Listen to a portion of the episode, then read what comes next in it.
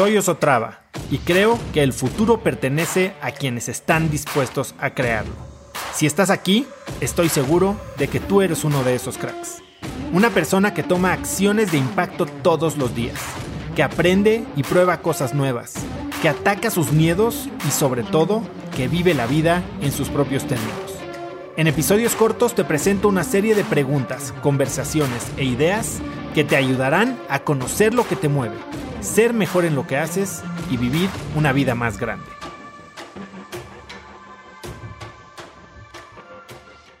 Pues en los años que yo llevo ya, y son varios, en la industria de cambio de hábitos, si hay una cosa de la que me he dado cuenta, es de que no puedes obligar, no hay poder humano que haga que la gente cambie.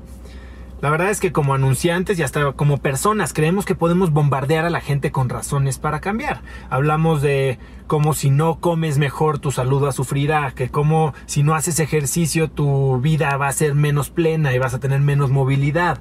Nos la pasamos también como personas del otro lado expuestos a mensajes de marketing que nos dicen cómo deberíamos de pensar, cómo deberíamos de comportarnos, cómo deberíamos de vernos. Y la mayoría de esos mensajes la verdad es que caen en oídos sordos.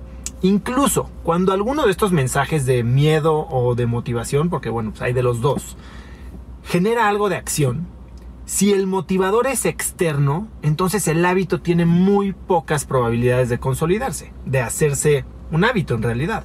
La gente, ¿qué pasa? Se cansa, pasa la emoción, pasa la moda y lo que permanece son esas viejas conductas destructivas, esos hábitos de antaño. Y entonces, ¿cómo puedes, si alguien te importa, ayudarle a alguien a cambiar. Y eso si quieres que cambie. Bueno, la respuesta es muy fácil. No lo puedes hacer cambiar.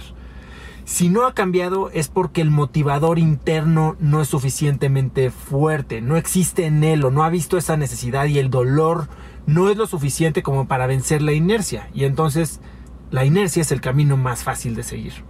Pero si insistes en generar un cambio en alguien que en realidad te importa, entonces te voy a decir qué hacer. No lo forces, edúcalo, no, no lo eduques, inspíralo.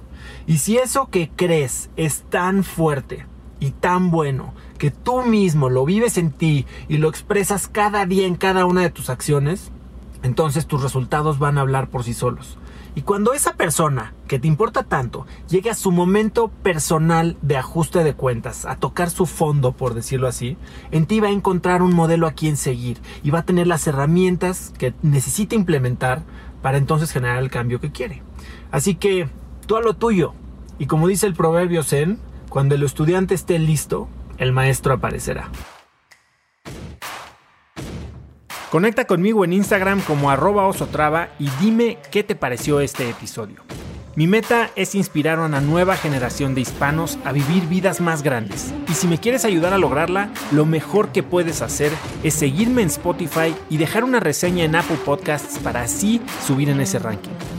En tu reseña cuéntame de qué temas, categorías o personas te gustaría aprender y me aseguraré de leerlas para darte el contenido que quieres. Y no olvides unirte a mi comunidad de cracks en cracksnetwork.com. Es gratis y conectarás con más gente en el mismo camino de crecimiento que tú. Eso es todo por hoy. Yo soy Oso Traba y espero que tengas un día de cracks.